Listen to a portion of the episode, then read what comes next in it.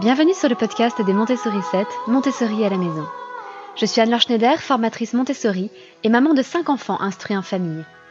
Ma mission, c'est d'aider les parents, les assistantes maternelles, bref, tous ceux que dans notre communauté nous appelons des souricettes, à mettre en pratique la philosophie Montessori chez eux, avec leurs enfants ou les enfants qu'ils gardent. Dans ce podcast, nous parlerons donc de pédagogie Montessori, mais aussi de discipline positive, d'instruction en famille, ce que l'on appelle aussi l'école à la maison, de co-schooling et de bien d'autres choses encore. Comme vous le savez, cette semaine, je vous ai préparé une petite mini-série d'épisodes un petit peu différents de d'habitude, puisque nous abordons chaque jour les objectifs directs et indirects d'un nouveau domaine d'activité Montessori. Hier, lundi, nous avons abordé les objectifs, encore une fois directs et indirects, de la vie pratique Montessori. Et eh bien aujourd'hui, c'est au tour de la vie sensorielle dans la pédagogie Montessori. Alors la vie sensorielle, vous ne savez peut-être pas ce dont il s'agit. C'est un domaine que l'on aborde généralement vers 3-4 ans, après avoir abordé un peu de vie pratique, euh, qui, qui, va poser les bases, comme je vous le disais hier, au-delà des objectifs euh, euh, d'autonomie et d'indépendance dans la vie quotidienne, la vie pratique va permettre aux enfants de développer leur attention et leur concentration pour commencer des activités un peu plus complexes, comme peuvent l'être entre autres les activités de vie sensorielle. Alors les activités de vie sensorielle euh, Montessori, c'est tout ce qui va permettre à l'enfant de développer évidemment ses sens, c'est le premier objectif. Jusque-là, ça peut paraître évident.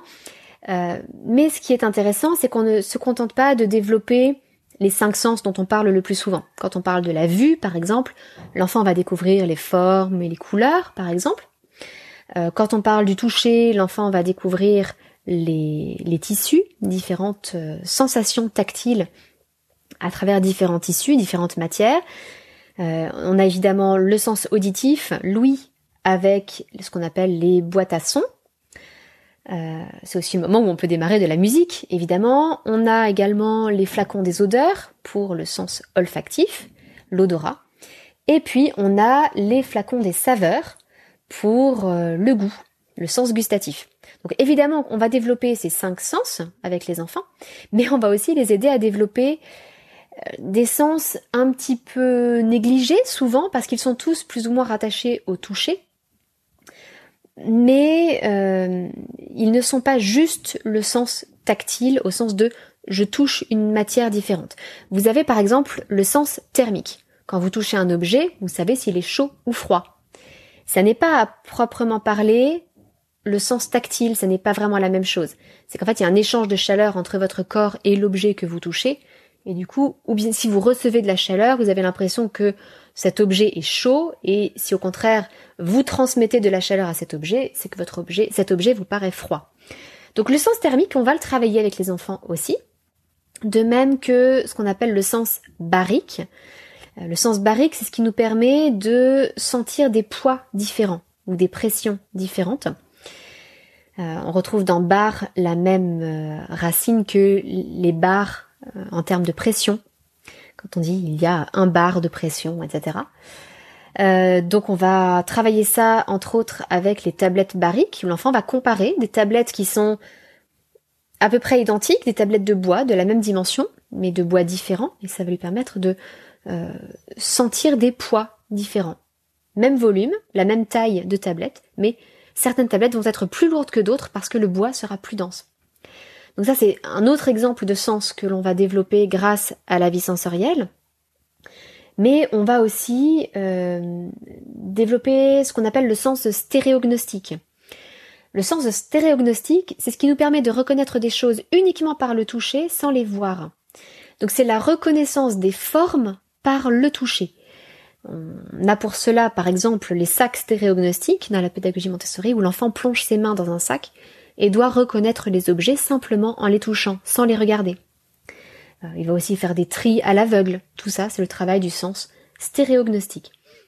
Donc vous voyez qu'on va faire bien plus au niveau du développement des sens que ce que l'on fait généralement à l'école déjà, et même euh, que ce que l'on fait généralement à la maison quand on veut proposer des activités un peu pédagogiques aux enfants, on ne pense pas à faire travailler euh, tous ces petits sens un peu annexes euh, que, que l'on néglige le plus souvent. Et eh bien dans la pédagogie Montessori, on va s'attacher à développer tous les sens. Comme pour la vie pratique, un deuxième objectif de la vie sensorielle, c'est là encore le développement de la motricité fine et globale. En effet, l'enfant va continuer à transporter des choses. Euh, par exemple, pour tout ce qui est le travail autour des dimensions, il va travailler avec la fameuse tour rose Montessori, avec l'escalier marron, avec les blocs de cylindres, avec euh, les cylindres de couleur, avec les barres rouges, etc. Et il va à chaque fois transporter des choses qui sont relativement lourdes, euh, des choses qui peuvent être encombrantes.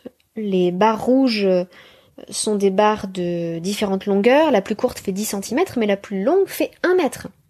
Donc l'enfant va se promener avec une barre d'un mètre de long entre les mains. Ça développe bien évidemment sa motricité globale. Et puis ça va aussi développer, bien évidemment, sa motricité fine avec des éléments beaucoup plus petits. Euh, lorsque je vous parlais de tri à l'aveugle, là l'enfant va manipuler des choses qui peuvent être relativement petites et il va développer euh, la, finesse de son geste pour pouvoir toucher l'objet qu'il cherche à reconnaître du bout des doigts, de la pulpe des doigts.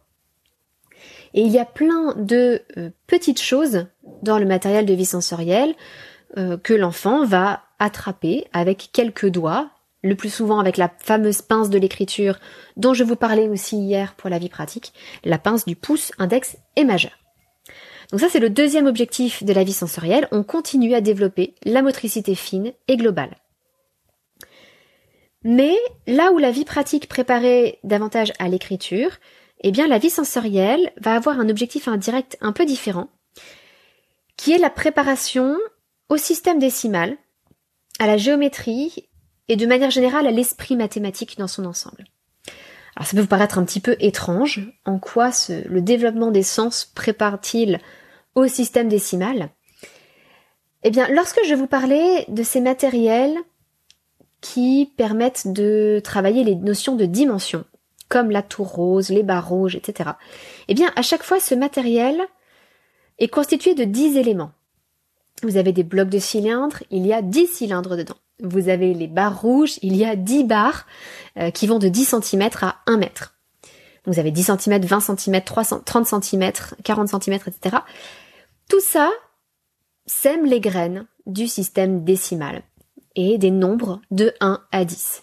L'enfant va commencer à comprendre les rapports entre ces nombres de façon très concrète. Il va se créer des représentations mentales de ces nombres.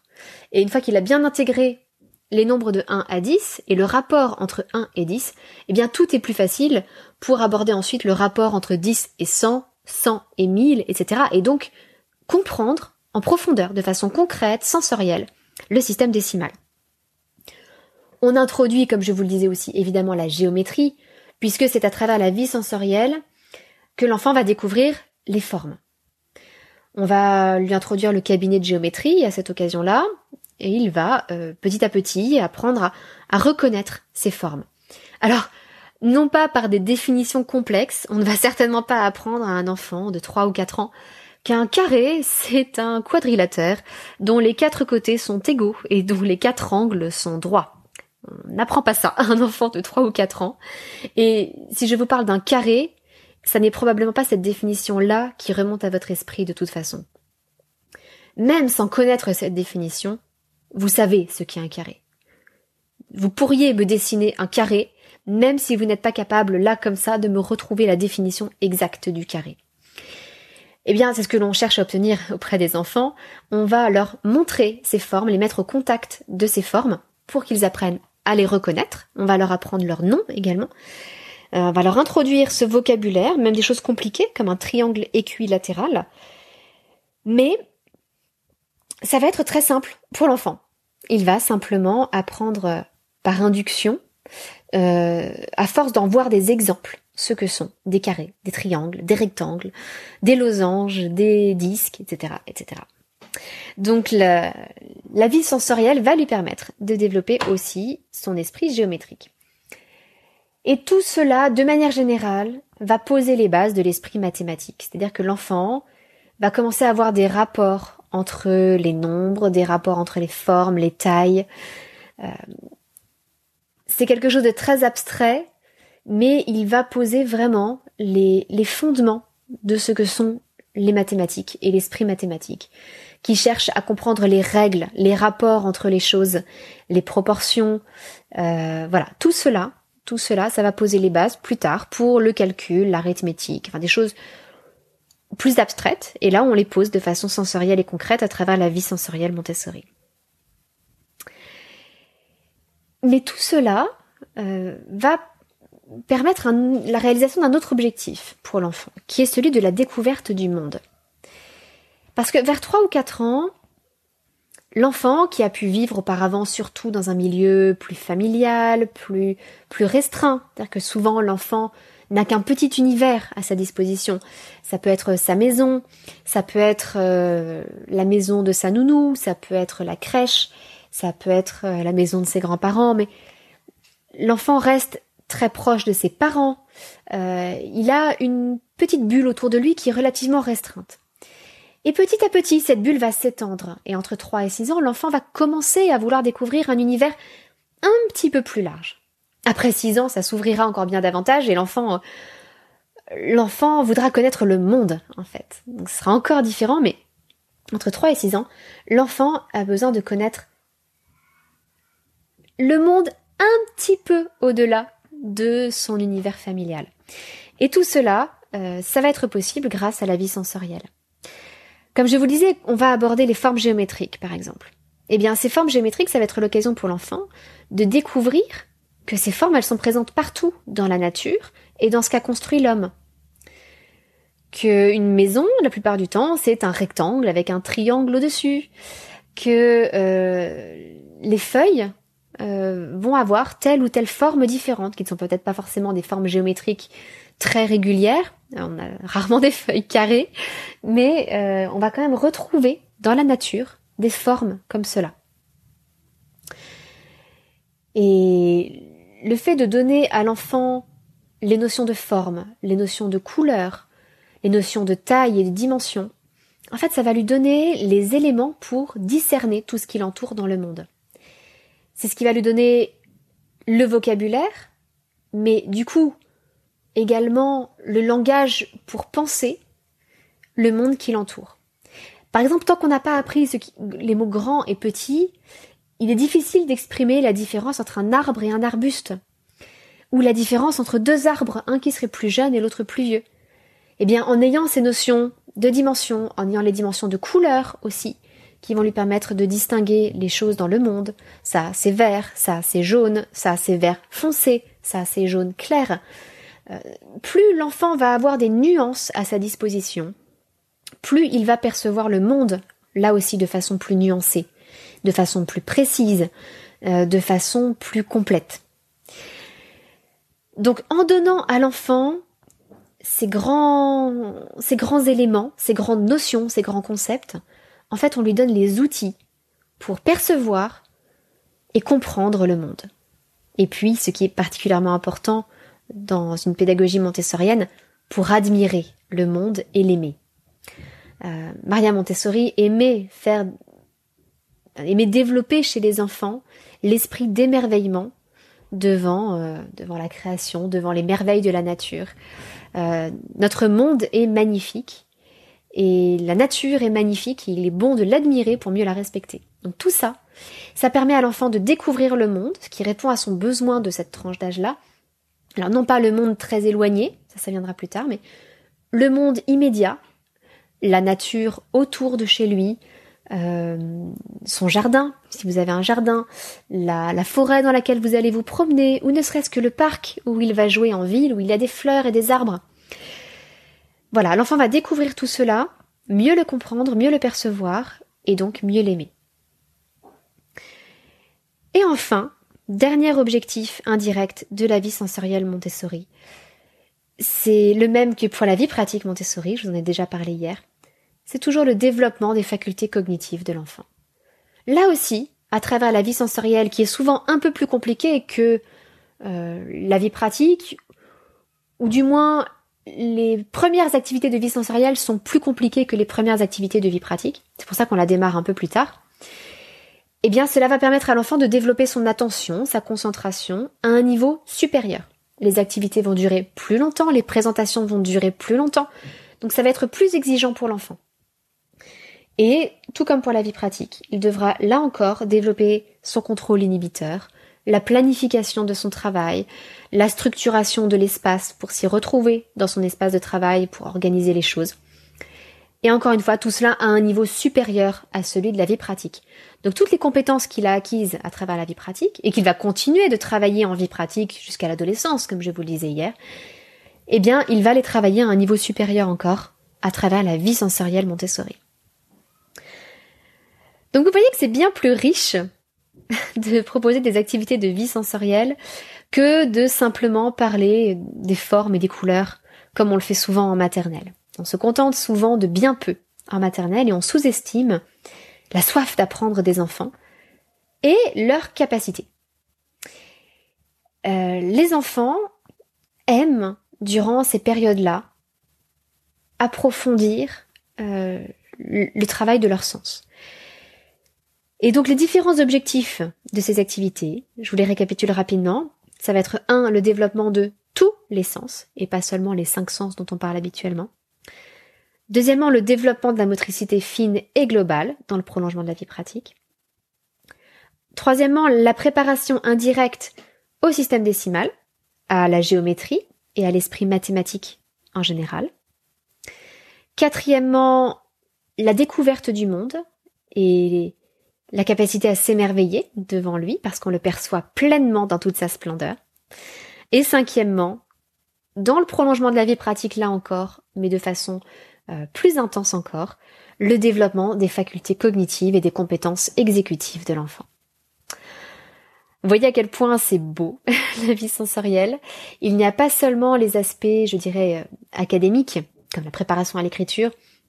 Il y a derrière aussi un aspect euh, presque philosophique ou écologique qui consiste à vraiment voir le monde autour de nous, regarder autour de nous et en utilisant nos sens et pas seulement la vue qui est le sens que l'on utilise le plus de nos jours.